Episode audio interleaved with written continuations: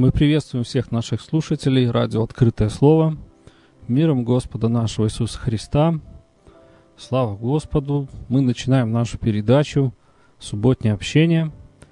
Рады всех видеть, слышать, кто к нам подключился в нашей трансляции на Ютубе, а также на странице в Фейсбуке. Тема сегодняшнего а, общения, как вы уже увидели, наверное, это книга «Песни песней». Вот. Это очень интересная книга, она выделяется из Библии. Вот. А, не совсем она такая, можно сказать, обычная.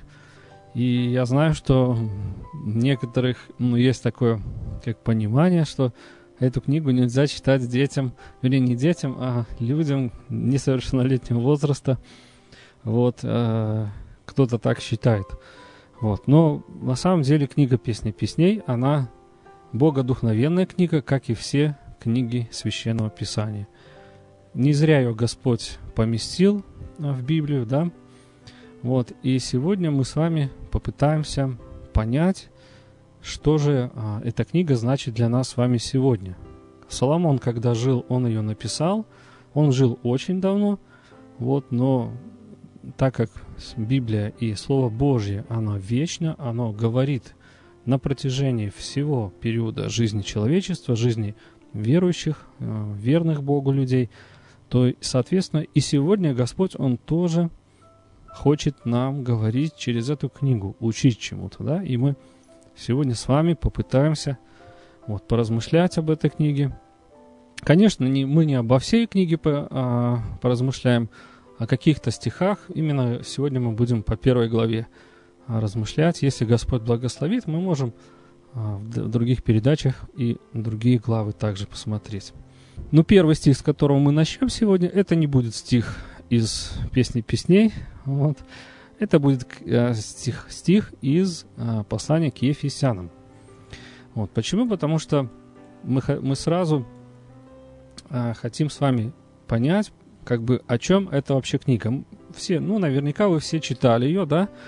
Эта книга, если так вот по букве сказать, то это книга э, общения жениха и невесты, то есть возлюбленных людей, которые очень друг друга любят.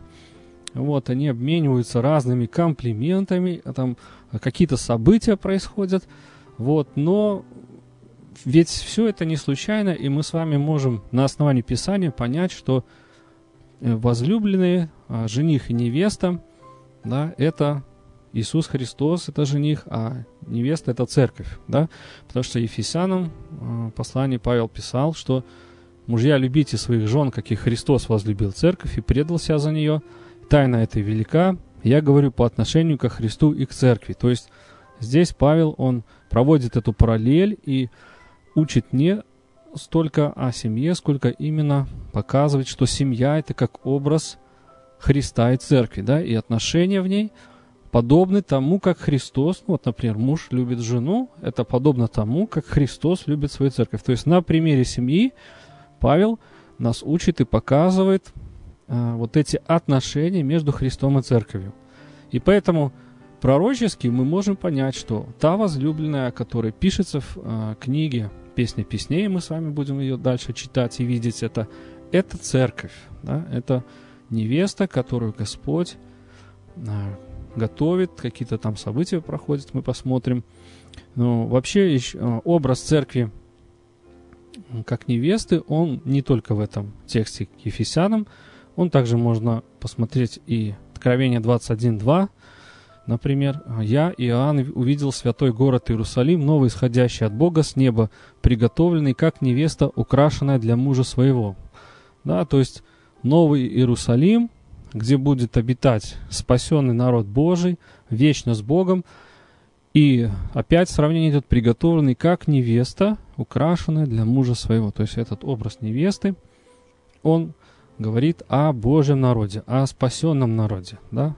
В нашем а, контексте для нас сегодня это церковь. Слава Богу. Я не знаю, из тех, кто нас слушает, много ли из нас тех, кто уже семейные люди, у кого есть свои семьи. И кто э, проходил вот этот момент, когда а, вы были женихом или невестой, да, какие-то вот ваши ощущения, то, что вы там переживали, что происходило. Вот. Э, и это очень интересно. Почему? Потому что это все может нас учить а, тому, как невеста, например, должна готовиться к встрече с женихом. Да, что такое встреча с женихом? Встреча с женихом – это когда Иисус Христос придет за церковью и восхитит ее на небо, где будет брак агнцем. Да? Мы видим это в Откровении книги, мы рассматривали эти на других передачах, вот эту всю тему, вот эти события, которые будут происходить. Вот, так вот, мы с вами как церковь живем в то время, когда на самом деле Иисус, Он может прийти в любой момент за своей церковью. Он может в любой момент прийти, чтобы взять ее к себе на веч, э, в вечность, на небеса, где будет брак Агнца, да? Вот. И если мы задумаемся, как должна э, невеста готовиться к этой встрече, то, наверное, это очень трепетный такой процесс. Она постоянно об этом думает, она переживает, она думает, как у нее, ну я уже на примере просто невесты, вот, э, которая вот выходит замуж, например, здесь на земле, да, э, постоянно думает о платье, о том, как все будет, о том, чтобы выглядеть хорошо, чтобы, если чуть-чуть там с платьем что-то не так, это уже трагедия. Вот, то есть такой вот щепетильный подход, это на самом деле учит нас тому, что мы также с вами должны готовиться к этой встрече с Иисусом Христом, с нашим Господом. Вот.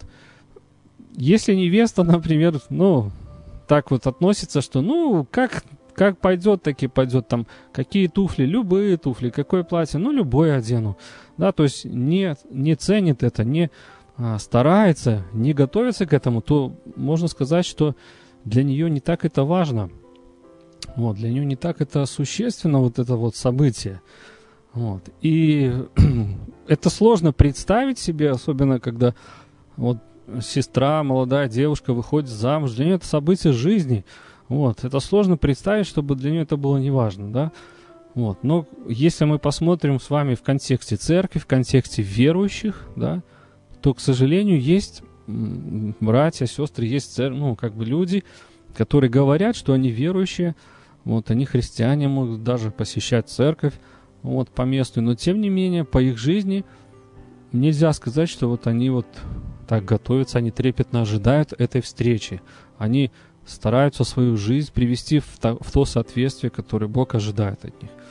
Вот. Поэтому мы сегодня будем с вами рассматривать вот этот пример а, церкви, которая именно готовится, которая ищет этого, которая действительно ждет этой встречи. И с этого именно начинается а, книга «Песня песней». Вообще в книге «Песня песней» есть 8 глав. Да? Вот. И каждая глава, она говорит о определенных событиях. Первая глава, она говорит о первой церкви, на которой был излит Божий Дух Святой. Да? Это ранняя церковь, которая жизнь описана в книге «Деяния апостолов». Вот. Вторая глава, она описывает церковь, которая живет уже в последние дни. Это, кстати, мы с вами, потому что мы с вами живем в последние дни, да, и об этом мы тоже говорили – кажется, три передачи у нас было об этом. Мы рассматривали на основании Писания, что признаки второго, ну, как бы восхищения церкви, они все уже исполнились. То есть в любой момент церковь может быть взята. Поэтому мы с вами сегодня, это церковь последних дней. Вот. И об этой церкви говорится во второй главе о песне песни. Третья глава, она говорит о последнем моменте перед пришествием Иисуса Христа, и именно вот об этой подготовке невесты к восхищению ее, не, восхищению церкви.